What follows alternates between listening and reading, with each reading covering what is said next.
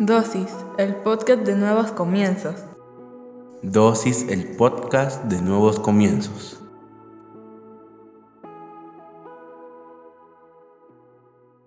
Bienvenidos sean todos una vez más a Dosis. Hoy vamos a hablar acerca de cómo Dios nos ve. Para eso quiero que me acompañen a su Biblia. En el capítulo 7 vamos a leer del versículo 1 al versículo 10. Cuando terminó de hablar al pueblo, Jesús entró en Capernaum. Había allí un centurión cuyo siervo, a quien él estimaba mucho, estaba enfermo, a punto de morir. Como oyó hablar de Jesús, el centurión mandó a unos dirigentes de los judíos a pedirle que fuera a sanar a su siervo. Cuando llegaron ante Jesús, le rogaron con insistencia. Este hombre merece que le concedas lo que te pide. Aprecia tanto a nuestra nación que nos ha construido una sinagoga. Así que Jesús fue con ellos. No estaba lejos de la casa cuando el centurión mandó unos amigos a decirle, Señor, no te tomes tanta molestia, pues no merezco que entres bajo mi techo. Por eso ni siquiera me atreví a presentarme ante ti. Pero con una sola palabra que digas, quedará sano mi siervo. Yo mismo obedezco órdenes superiores y además tengo soldados bajo mi autoridad. Le digo a uno ve y va, y al otro ven y viene. Le digo a mi siervo haz esto y lo hace. Al oírlo, Jesús se asombró de él y volviéndose a la multitud que lo seguía, comentó, les digo que ni siquiera en Israel he encontrado una fe tan grande. Al regresar a casa, los enviados encontraron sano al siervo. Quiero que cierren sus ojos un momento. Gracias te damos, Señor, por la palabra que estamos por escuchar. Te pedimos que abras nuestro entendimiento, que nos permitas comprender todo aquello que tienes preparado para nosotros, que más adelante podamos ponerlo en práctica en nuestra vida diaria. En el nombre de Jesús, amén y amén. Este pasaje de la Biblia muchas veces lo utilizamos para hablar acerca de la fe, pero hoy quiero que lo veamos de un punto de vista diferente. Como nos damos cuenta, el centurión envía a ciertos hombres a que pudieran hablar con Jesús, ya que su siervo, a quien él apreciaba, dice la palabra, estaba muy enfermo. Y al llegar estos hombres delante de Jesús, le dicen, este hombre merece que le concedas lo que te pide. Esa es la primera percepción que podemos encontrar. ¿Cómo nos ven? En este caso, como ven al centurión, como un hombre bueno que se preocupa por los que tiene bajo su cuidado y de quienes le sirven ante los ojos de todos una buena persona. Es increíble, pero la manera en la que nos ven muchas veces dicta la manera en la que nos comportamos. ¿Les ha pasado que si ustedes están con unas personas que les agradan, se comportan llenos de alegría? Muy cómodos, se sienten apreciados y tranquilos en general, a eso se refiere. Todo lo contrario cuando estamos en un lugar en el que quizá no queríamos estar, no queríamos ir, porque allí están personas con las que no nos llevamos bien y nuestro comentario muchas veces es no me gusta cómo me miran. Nos sentimos mal, pensamos que nos critican, nos señalan y nos incomoda al estar en ese lugar. Aunque muchas veces decimos a mí no me importa quién esté allí, yo vengo y decido pasármela genial, terminamos sintiéndonos señalados. Llegamos a la conclusión que en ese aspecto están esos dos tipos de personas y en el caso del centurión esas personas lo veían como un merecedor. Luego si seguimos la lectura encontramos la manera en la que el centurión se ve. Él dice, Señor, no te tomes la molestia, no merezco que entres en mi casa. Él tenía claro quién era y no se sentía digno porque si a él le ordenaban matar a alguien, debía hacerlo. Mandar a cobrar, debía hacerlo, sin mirar quién era. Por lo tanto, no se sentía digno de que el Señor se acercara. Ahora la pregunta es, ¿cómo te ves tú? La manera en la que nos vemos dicta cómo nos sentimos. ¿Les ha pasado que compran alguna prenda de vestir que a su parecer les queda muy bien y hace que su ánimo se eleve? Pues así sucede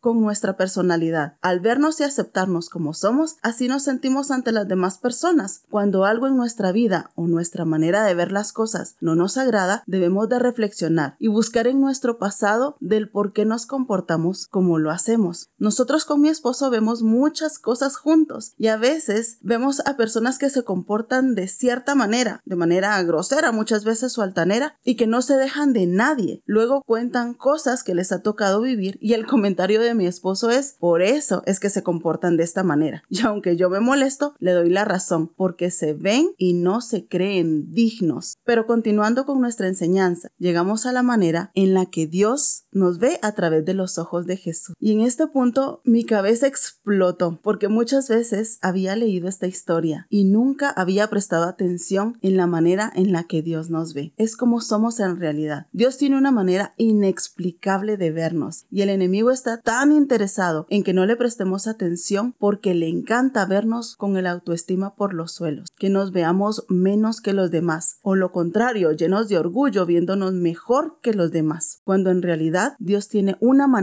peculiar de vernos. Mi esposo lo decía en algún momento, somos hijos de Dios y media vez lo hemos aceptado, seremos sus hijos toda la vida. Siempre seremos hijos de nuestros padres, aunque nos alejemos. Aunque no los busquemos, sabemos que tenemos padres y aunque algunos piensen que no les tocaron los mejores padres del mundo, saben que están allí. El Señor nos ve como la niña de sus ojos. Así como nosotros cuidamos de nuestros ojos, Dios tiene cuidado de cada uno de nosotros. Aunque muchas veces permitimos que entre esa basurita que lastima, Él con todo su amor y dedicación nos limpia y nos redime. Nos da un valor especial, mucho más que las aves del cielo, a quien alimenta, nos viste mucho mejor que los lirios del campo, nos provee de una manera sobrenatural. Dios nos ve de una manera diferente, Dios nos ve de una manera especial. Jesús se lo decía al centurión, él se admiró de la fe del centurión. Es importante que nosotros aprendamos a vernos tal y como el Señor nos ve. Saben, en Romanos 8, 28 y 29 dice la palabra del Señor, sabemos que Dios obra en toda situación para el bien de los que lo aman, los que han sido llamados por Dios de acuerdo a su propósito. Dios los conocía antes de que el mundo fuera creado. Él decidió que fueran como su hijo y querían que el hijo fuera el mayor de muchos hermanos. Ustedes creo que han escuchado la palabra del valor agregado. En términos económicos, el valor agregado es el valor económico adicional que adquieren los bienes y servicios al ser transformados durante un proceso productivo. Es decir, que toda materia prima tiene un valor cuando es procesada, quitando lo que le sobra y agregando lo que necesita. Al final, luego del proceso, no importa qué tan duro haya sido, la materia prima termina teniendo más valor del que tuvo cuando empezó. Entonces, si económicamente lo podemos entender así, ¿por qué no podemos entender nuestra vida exactamente igual? ¿A qué quiero llegar con esto? Nuestra vida empieza como una materia prima y las situaciones, los procesos, las pruebas, lo único que hacen es quitar todo aquello que nos sobra y agregar lo que necesitamos. Dios dice, no eres menos, eres más les invito a que cerremos un momento nuestros ojos. Gracias te damos Señor por esta palabra. Te pedimos que nos guíes a vernos como tú nos ves, que nos enseñes a amarnos como tú nos amas, a darnos ese valor del cual tú hablas en tu palabra Señor. Te amamos, te adoramos y te bendecimos. Amén y amén. Espero que esta dosis haya sido de bendición para tu vida. Recuerda que todos los domingos nos reunimos en la sala número 3 a partir de las 9 de la mañana. Será un gusto conocerte y saludarte.